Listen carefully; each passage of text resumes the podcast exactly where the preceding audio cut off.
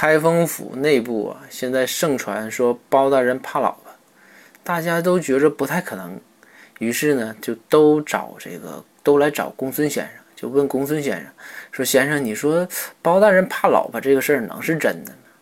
你给我们讲讲呗，这事儿就你知道。”然后公孙呢就说：“说，哎，你们这事儿问我就对了，包大人啊，你看啊，上到九十九，下到刚会走。”包括府里的人，多熟的人看见包大人都嘚瑟，那张大黑脸，对吧？我看着他跟他说话，我都心跳加速，知道吧？所以说，包大人怕老婆这个事儿，啊，还他还真是真的。怎么的呢？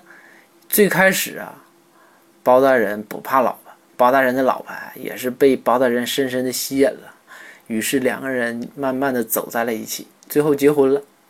为啥怕老婆呢？是因为他们婚后啊，第二天也不是第三天，俩人逛街，逛街说：“那你你逛街就好好逛呗。”然后但是街上有一些美女啊，包大人就想开个玩笑，开个小玩笑，然后包大人就说：“说那个说你就跟就跟老婆说说你你你看你看这个女的多好看，穿那个裙子怎么怎么样。”然后又说：“哎，你看那个女的多好看啊，怎么怎么样，怎么样的？”